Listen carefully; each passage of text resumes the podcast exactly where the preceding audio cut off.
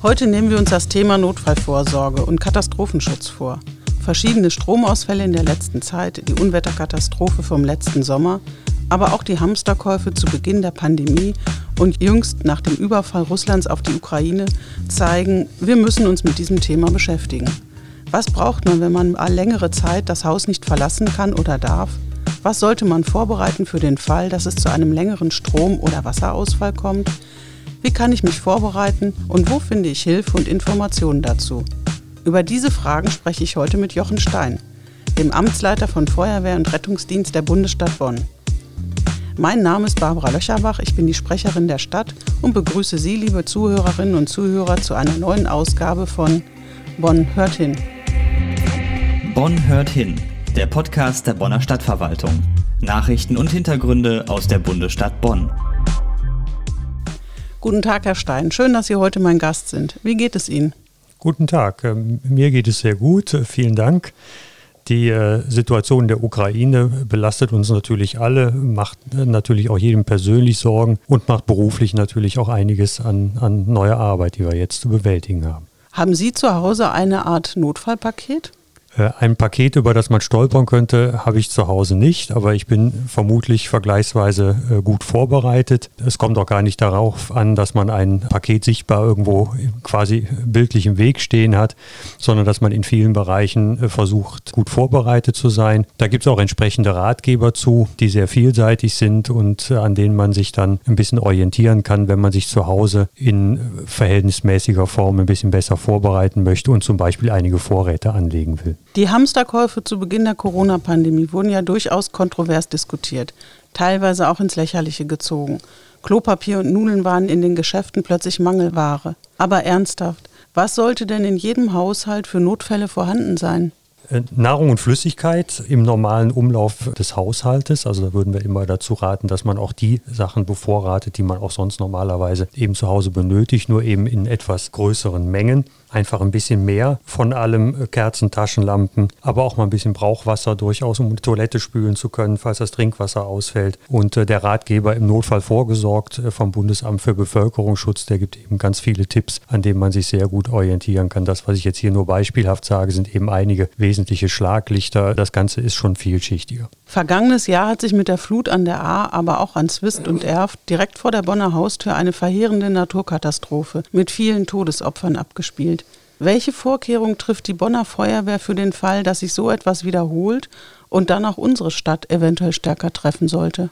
Ja, Flüsse in der Größenordnung wie an der A haben wir auf Bonner Stadtgebiet zum Glück nicht. Wir haben den Rhein, der sehr groß ist, aber eben auch sehr gut vorgesorgt, sehr gut mit Vorlauf gewarnt. Wir haben aber sehr viele kleine Bachläufe, die in, der Vergangenheit auch schon äh, schlimme Sturzfluten, nicht wie an der A, aber für, diese Verhältnisse dann doch mit äh, großen Schäden und großen Gefahren für die Bevölkerung äh, beaufschlagt haben. Also wenn man an den Mehlemmer oder an den Godesberger Bach denkt, da sind wir mittlerweile sehr gut vorbereitet. Wir haben Bachpegelüberwachungssystem gemacht gemeinsam mit dem Tiefbauamt im Betrieb, das bei uns in der Leitstelle aufläuft. Und so bekommen wir eben ab bestimmten Alarmschwellen Alarmmeldungen rein. Wir können die Bachläufe auch mit einem Videokamerasystem dann überwachen. Und das Ganze läuft dann in modulares Warnsystem über, um dann je nach Stufigkeit die Bevölkerung auch nicht nur zu informieren, sondern auch unmittelbar zum Beispiel auch über Sirenen warnen zu können.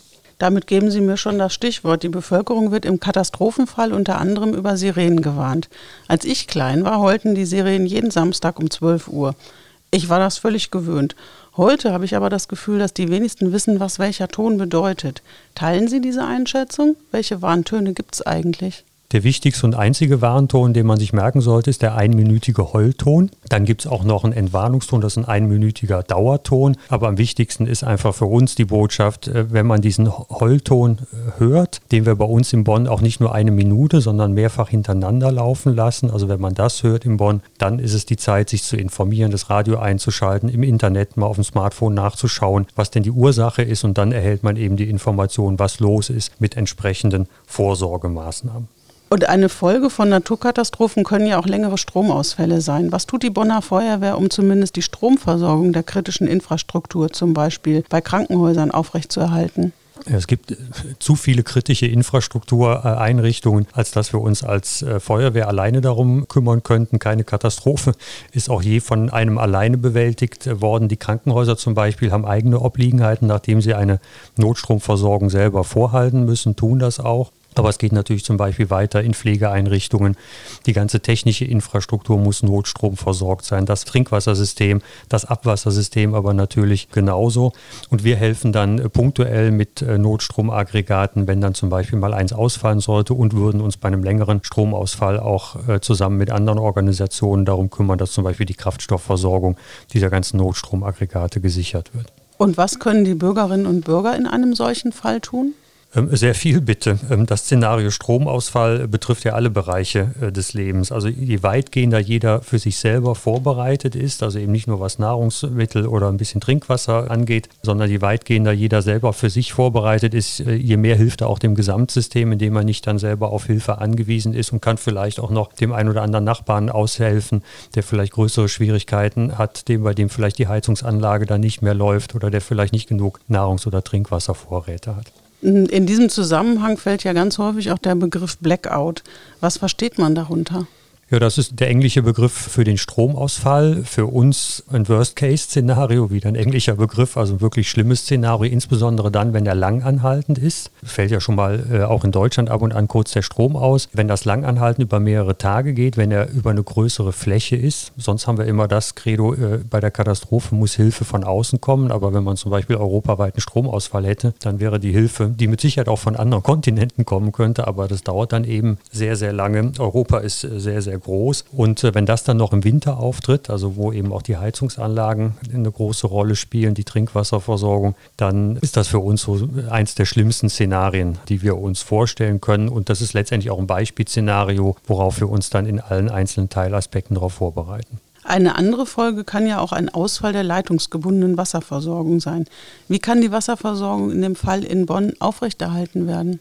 Auch da gilt, wenn es nur in Bonn ist, ist es vergleichsweise kein Problem, weil da kann Hilfe von außen kommen mit Tankfahrzeugen äh, zum Beispiel. Die Trinkwasserversorgung ist grundsätzlich notstromversorgt, deswegen kann sie aber trotzdem mal ausfallen. Sie kann verschmutzt werden, kann deshalb vielleicht nicht, zumindest für das Trinkwasser, nicht benutzt werden. Dann gibt es neben Tankfahrzeugen die Versorgungsmöglichkeit über Trinkwassernotbrunnen, von denen wir in der Stadt sehr viele haben, die auch äh, Notstrom äh, versorgt sind. Und dann würden Zapfstellen aufgebaut an diesen Trinkwassernotbrunnen, wo man sich dann mit Gefäßen eben selber quasi das Wasser abzapfen könnte. Und was kann jeder Einzelne auch hier wieder die Frage selbst tun, um sich äh, auf sowas vorzubereiten? Ja selber ein bisschen äh, an Trinkflüssigkeit, Wasser, äh, Säfte äh, zu Hause ein bisschen mehr an Vorrat vorhalten, als man so sonst im täglichen Umschlag oder während der Woche selber an, an, Trinkwasser zu Hause braucht. Und aber auch bitte gleichzeitig an das Thema Brauchwasser denken, also zum Beispiel auf der Terrasse oder am Balkon eben dann vielleicht nochmal die Gießkanne doch gefüllt haben oder man Eimer Wasser irgendwo voll stehen haben, dass man zum Beispiel alleine die Toilettenspülung damit bedienen könnte.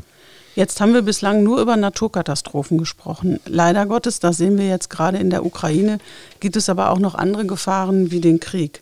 Welche Rolle spielen Feuerwehr und Rettungsdienst dabei im Ernstfall? Ja, wir sind untere Katastrophenschutzbehörde und als solche auch für die Aufgaben im sogenannten äh, Zivilschutz äh, zuständig. Das ist letztendlich alles das, was Katastrophenschutz ist, eben nur bei einer kriegerischen äh, Ursache. Äh, an den Auswirkungen, so wie man es jetzt auch in der Ukraine sieht, ändert das dann ja in der Regel nichts. Äh, deswegen ist es sinnvoll, dass man die Maßnahmen, die man auch für Katastrophenschutzlagen vorhält und vorbereitet, dass man die auch in solchen Fällen anwendet. Äh, da gibt es sicherlich einige Besonderheiten. Wir haben ja gerade aktuell das Thema der, der Diskussion um die Schutzräume. Schutzräume. Das hat man jetzt nur bei Kriegsszenarien, aber die allermeisten Vorsorgemaßnahmen, die man trifft, die helfen ja dann auch im sogenannten Zivilschutzfall. Also im Kern haben wir die gleichen Aufgaben, wie man das auch im äh, Katastrophenschutzfall hat. Gerade auf den Social-Media-Kanälen der Stadt ist häufig nach den Schutzräumen in Bonn gefragt worden. Haben wir wirklich Schutzräume in Bonn? Wir hatten in Bonn im Vergleich zum Bundesgebiet äh, extrem viele Schutzräume für fast äh, 40.000 äh, Schutzraumplätze. Das ist ein extrem hoher Anteil gewesen im normalen Vergleich. Also gut 12 äh, Prozent der Bevölkerung hatten hier Schutzraumplätze. Die baulichen Anlagen gibt es weitgehend ja noch äh, immer. Also das sind diese die Bunkerhochbauten, die man zum Beispiel an der Budapester Straße sehen kann. Der sogenannte Windeck-Bunker. Das sind aber auch sogenannte Mehrzweckanlagen, also Tiefgaragen. Äh, der Straßentunnel B9 in Bad Godesberg war einer der größten Schutzräume in Deutschland der entsprechend äh, hergerichtet werden konnte. Die Baulichkeiten, teilweise auch die Tore, die Türen, äh, die gibt es immer noch, teilweise auch noch die installierten Lüftungsanlagen, aber die sind eben seit vielen Jahren nicht mehr gewartet worden, weil der Bund sich eben aus der Bewirtschaftung der Schutzräume zurückgezogen hat. Sie können immer noch mal einen initialen Schutz bieten, so wie der eigene Keller zu Hause oder die Tiefgarage vielleicht. Wie viele Menschen könnten denn in diesen Schutzräumen im Ernstfall jetzt Schutz finden? ja, zahlenmäßig Schutzraumplätze hatten wir an die 40.000, aber letztendlich äh, kann auch jeder Keller zu Hause äh, ein Schutzraum sein. In, insofern für einen initialen Schutz, äh, glaube ich, findet jeder erstmal einen Raum, gut geeigneten Keller, äh, sich möglichst nicht an den Außenwänden aufhalten, wenn man eben keinen Keller hat, äh, falls es zu einem Beschuss oder zu Bombenabwürfen irgendwas in dieser Art kommen sollte. Und wo könnte man ansonsten noch Schutz finden, wenn man jetzt nicht an den, in den eigenen Keller gehen äh, möchte oder kann oder in diese öffentlichen Schutzräume? Hm, sind zum Beispiel U-Bahnhöfe, wie wir das jetzt in der Ukraine sehen, ein guter Tipp, dahin dann zu gehen? Genau, U-Bahnhöfe sind grundsätzlich schon mal äh, geeignet. Sie sind in Bonn jetzt nicht sehr weit unter der Erde. Also die äh, U-Bahnhöfe, die wir haben, sind, liegen jetzt nicht sehr tief unter der Erde, aber besser geeignet, denke ich, als der, als der Keller zu Hause oder auch manche Tiefgarage. Und es gibt eben neben den U-Bahnhöfen, die sowieso schon als Schutzräume, als Mehrzweckanlagen vorgesehen waren, der, der U-Bahnhof Hauptbahnhof war einer davon, auch eine sehr, sehr große Schutzraumanlage, kann man natürlich auch jeden U-Bahnhof provisorisch so herrichten, indem wir zum Beispiel mit den Stadtwerken zusammen dann äh, Dort zur, zur Unterbringung erstmal in diese U-Bahnhöfe fahren lassen würden. Das wären dann so provisorische Möglichkeiten, die man hätte. Was könnte ich denn zu Hause sonst noch tun, um mich selbst zu schützen, jetzt abgesehen davon, dass ich im Keller ganz gut mich schützen kann? Was würden Sie uns da einmal ein bisschen zum Nachdenken geben?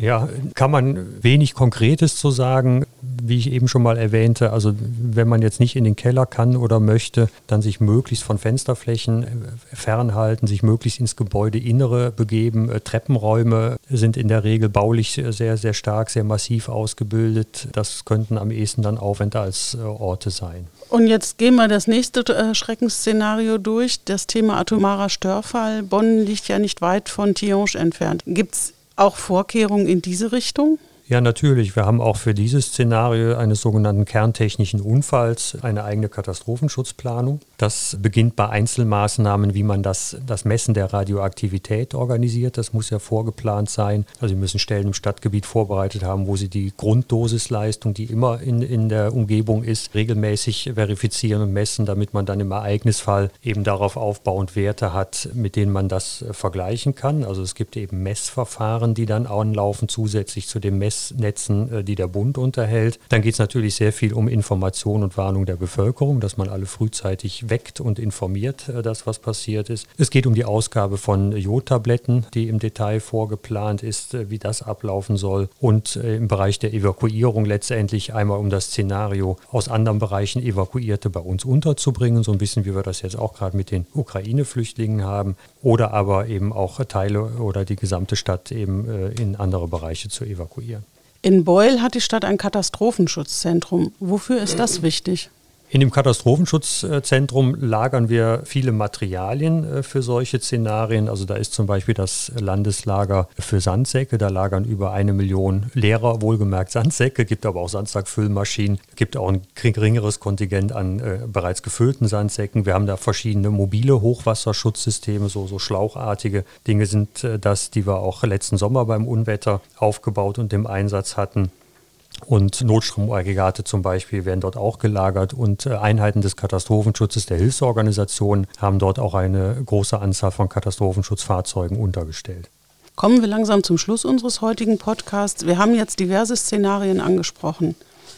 Ist die Bonner Feuerwehr auf alle Ernstfälle gut vorbereitet, Herr Stein? Ich denke, wir sind vergleichsweise sehr, sehr gut vorbereitet. Man ist aber nie gut genug vorbereitet. Ähm, das heißt, äh, für uns ist das immer wieder auch Ansporn, äh, besser zu werden, sowohl in der Katastrophenschutzplanung ähm, als auch in der Organisation, in der Schulung, im, im Beüben von äh, diesen Szenarien, aber eben auch so das, was wir heute machen, eben auch in der Aufklärung der Bevölkerung. Weil was ich eingangs sagte, das möchte ich auch zum Ende nochmal wiederholen. Keine Katastrophe ist je von einem alleine bewältigt worden. Also wenn wir in Bonn tatsächlich eine große Katastrophe Katastrophe haben, dann brauche ich, dann brauchen wir auch jeden Bonner und jede Bonnerin, die dabei mitmachen und uns unterstützen.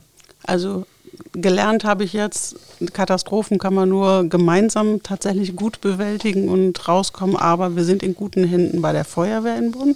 In der Bürgerschaft gibt es wahrscheinlich noch sehr viele weitere Fragen zum Thema Katastrophenschutz. Und wenn sich jemand jetzt durch den Podcast inspiriert informieren möchte, wo kann er das tun?